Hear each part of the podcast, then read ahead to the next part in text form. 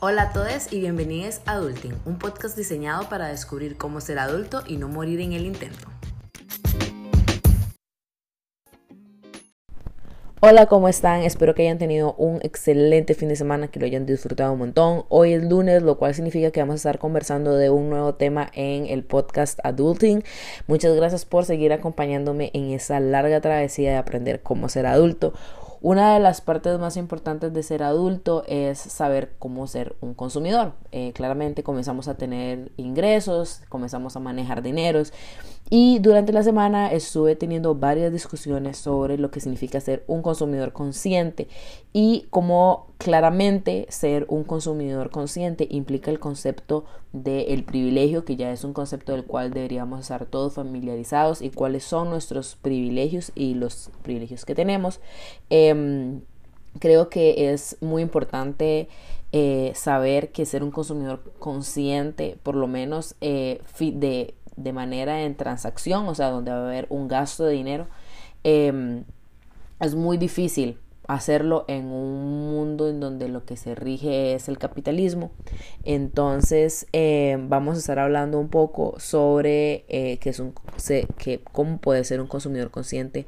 Requiere tener privilegios sociales, económicos y raciales y que se, y que se necesitan ciertas capacidades para poder ser un consumidor consciente. Em, Ok, vamos a primero eh, ver algunos conceptos importantes. Em, uno de los primeros conceptos que hay que saber es que lo, qué es lo que significa eh, hacer un consumo. Hacer un consumo de lo que sea, de ropa, de comida, de contenido, significa que, valga la redundancia, se está consumiendo para satisfacer una necesidad o un deseo y claramente el consumidor es aquel que incurre en esta acción de consumir. Pero ¿quién es un consumidor consciente? El consumidor consciente es aquel que cubre las necesidades propias eh, o que se generan en el día a día, pero que se toma en cuenta las repercusiones y el impacto que va a tener este consumo.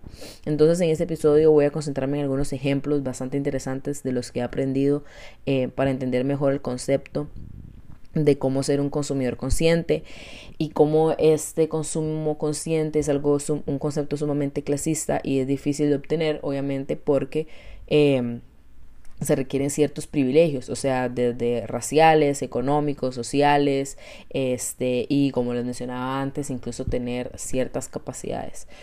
Eh, primero voy a comentarles cómo es que eh, esos diferentes ejemplos te, nos van a ayudar a ser consumidores más conscientes, pero también como por otro lado hay que entender que para poder llegar a estos hay que tener ciertos privilegios. Eh, uno de los ejemplos que a mí más me ha impactado eh, fue cuando se comenzó toda esa discusión de las pajillas eh, y cómo se tiene que eliminar el uso del plástico de un solo uso y el esterofón y pues todo lo demás. Y realmente yo en mi privilegio y en mi pequeña burbuja en la que me encontraba dije, ok, sí, genial, vamos a ayudar a las tortuguitas y al mar y todo lo demás.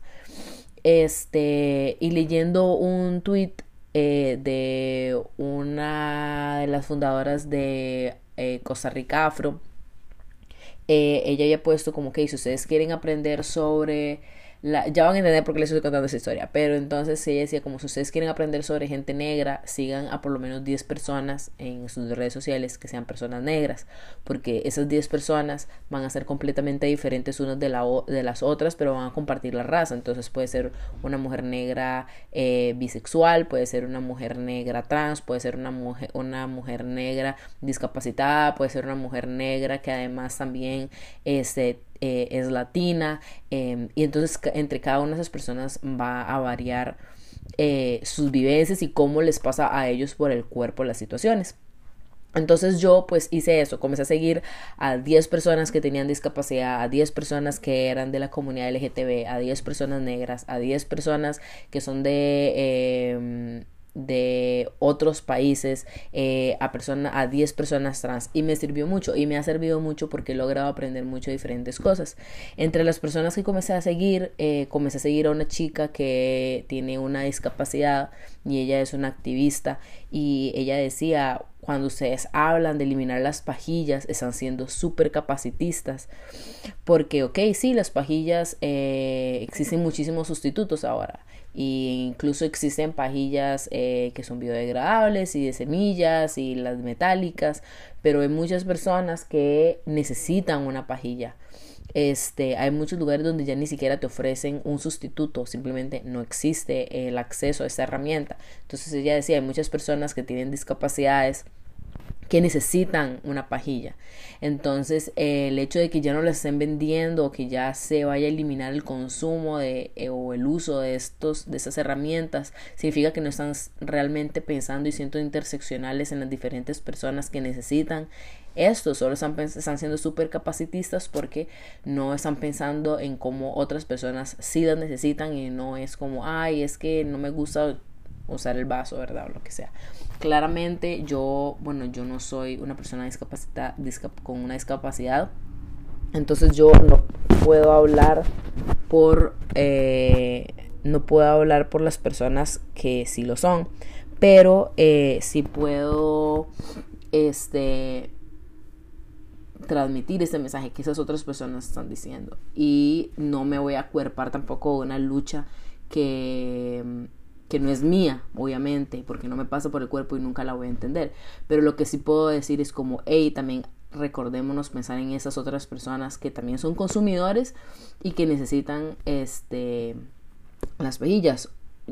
Obviamente a las personas que puedan tener la capacidad del privilegio de usar pajillas de metal como yo yo lo hago este o personas que puedan comprar de esas pajillas que son biodegradables o las que son de bambú dito genial perfecto. El punto es em, que si estás en, en un, un, punto de privilegio que uses realmente ese ese puesto de privilegio que tenés. Este la otra vez había visto igual un tweet de una muchacha que sigo eh, y ella decía como a veces ustedes no se sienten mal de los privilegios que tienen y yo como amiga no.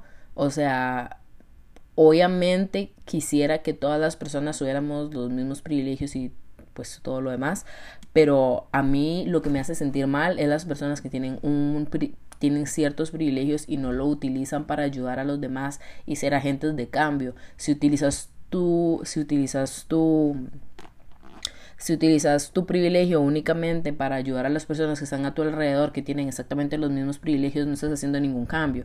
Pero si usas tu privilegio, tu voz, eh, tu presencia, eh, tu impacto para ayudar a otras personas que vienen detrás tuyo, pues ahí sí estás haciendo un cambio real y estás utilizando tus privilegios de una buena manera.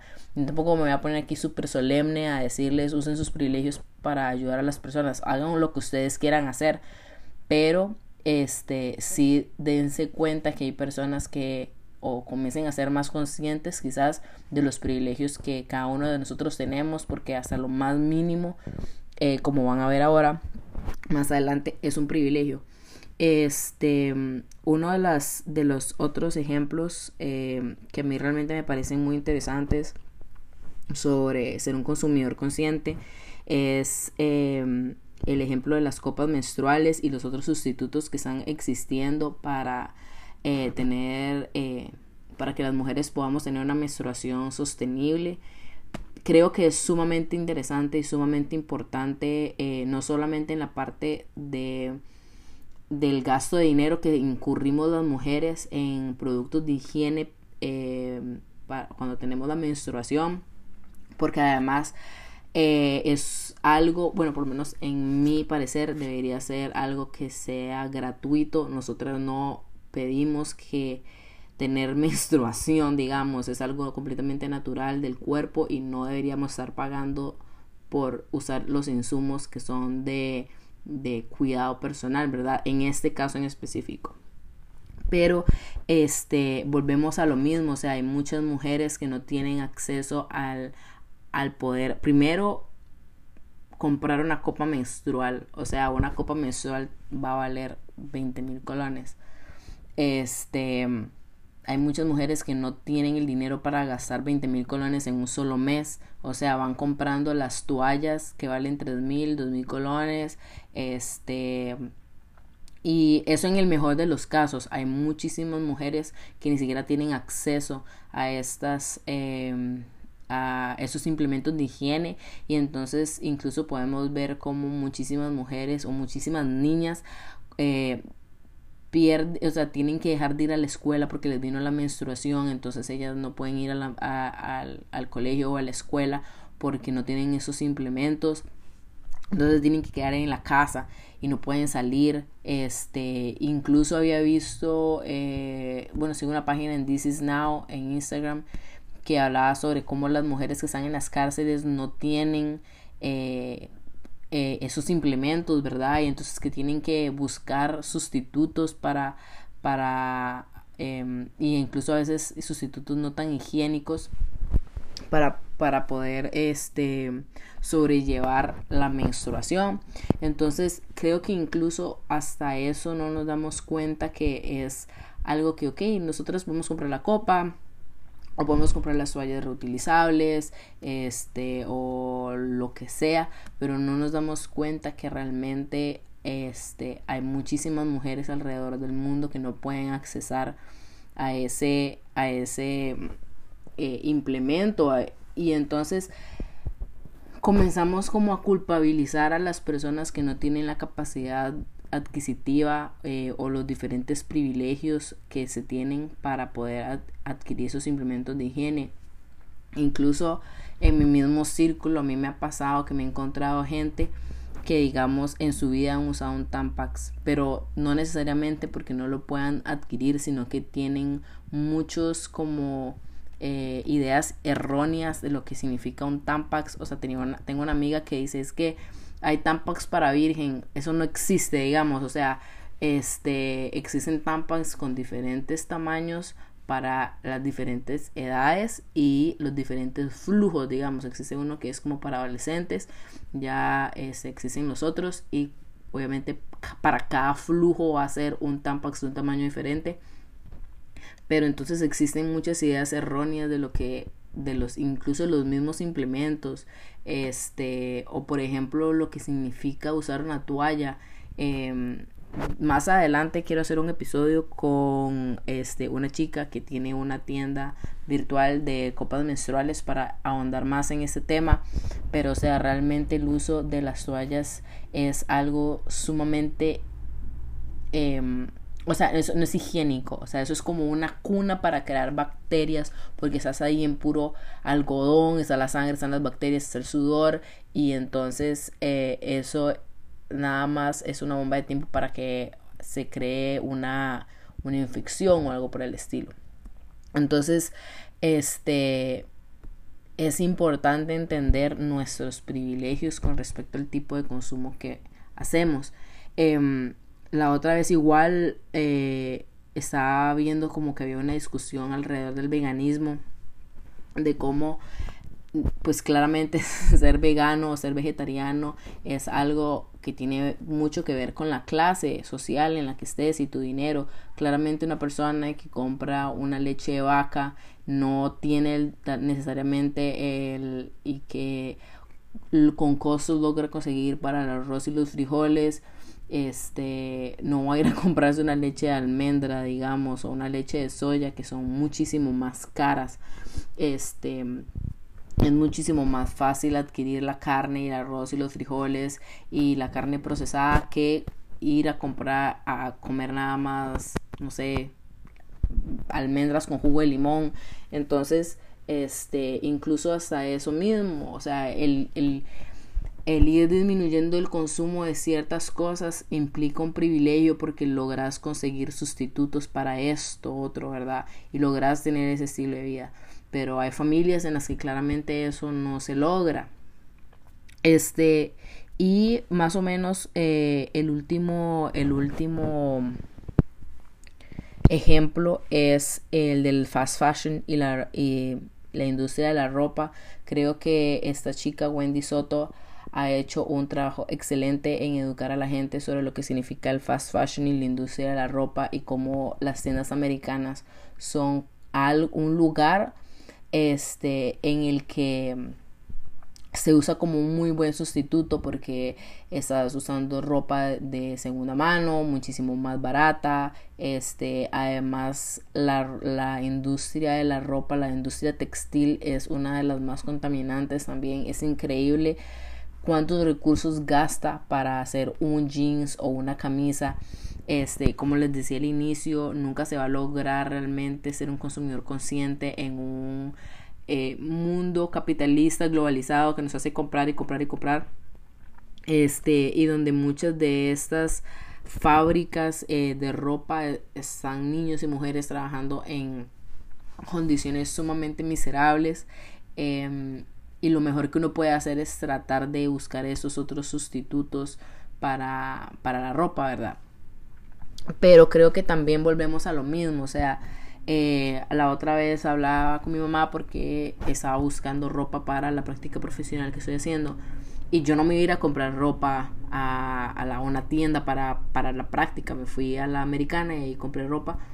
Pero yo le decía, o sea, e incluso cuando veo las historias de Wendy, ella pone muchas cosas en las que yo estoy totalmente de acuerdo. O sea, eh, cuesta mucho conseguir ropa para gente para gente eh, de cuerpos diferentes digamos este para gente que tal vez utilice XXL o gente que utilice XS eh, van a tener una mayor dificultad algunas personas para conseguir ropa incluso en las tiendas americanas digamos. Este y he visto muchas personas que se han aprovechado como esta tendencia que existe de comprar en las tiendas americanas em, en las que si van y compran una una, una camisa en una tienda americana, no sé, la venden a 20 mil colones como si fuera que la estás comprando en Forever 21. O, por ejemplo, me ha pasado que me siguen muchas, muchas cuentas que son de ropa americana, pero entonces todas las tallas, o sea, todas las tallas de ropa que hay son XS, eh, S y entonces yo les, o sea, yo les escribo, primero les digo que muchas gracias por, por querer seguirme, porque bueno, mi cuenta es privada, pero que, y saco el porcentaje, o sea, y les digo, vean, el 85% de su ropa que tienen aquí es XS o S realmente yo no soy un cliente potencial para ustedes. Si ustedes solamente se quieren eh, enfocar en ese tipo de cuerpo, di genial, pero yo no soy el tipo de cliente. Si ustedes quieren más clientes, les recomiendo que amplíen la gama de ropa que, de tallas de marca, tallas de ropa que quieran comprar y vender. Este, y entonces creo que es sumamente importante que nos demos cuenta este, el privilegio que tenemos de poder ser consumidores conscientes en la medida de lo posible. Si nosotros podemos tomar la decisión de ser consumidores conscientes, genial. Eh, eso sí les tengo que decir que ser consumidor consciente, al igual que ser feminista, una vez que decidí serlo con respecto a algún tema, sea ambiental, con las pajillas, eh, con las copas menstruales, con la carne, con la ropa, o sea, lo que sea. Si decidís ya ser consumidor consciente, no hay marcha atrás y cada vez que veas a alguien consumiéndolo o que vos mismo eh, veas algo relacionado con eso, ya no lo vas a ver igual. Entonces, em, es importante eso, ¿verdad? Una vez que uno ya toma la decisión, no hay marcha atrás. Em, pero creo que sí es importante darse cuenta del privilegio que significa ser un consumidor consciente.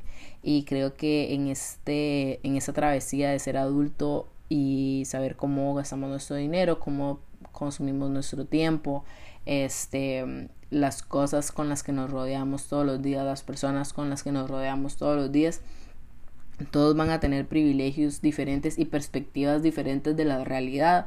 Entonces puede ser muy fácil decir, ay, no uses pajilla, pero ¿qué, qué implica no poder usar una pajilla? ¿O qué implica no usar eh, toalla higiénica? O sea, puede ser que esa persona simplemente no puede utilizar una copa menstrual por diferentes razones este o que simplemente si nunca han logrado ni siquiera usar un tampax porque tiene ideas erróneas al respecto menos que va a poder usar una copa menstrual. Este, entonces creo que es importante que nos demos cuenta que si está entre nuestro, en, en nuestro alcance, genial, puede ser un consumidor consciente, pero si no, no juzgar a las personas que deciden serlo primero y segundo, eh, darnos cuenta de lo que significa para, para una persona ser consumidor consciente y de los privilegios que se necesitan. Em, entonces, ese fue el tema de hoy. Como todas las semanas esperen los Ella Viste semanal. Va a estar el martes y espero que tengan una muy, muy bonita semana y que disfruten mucho. Chao.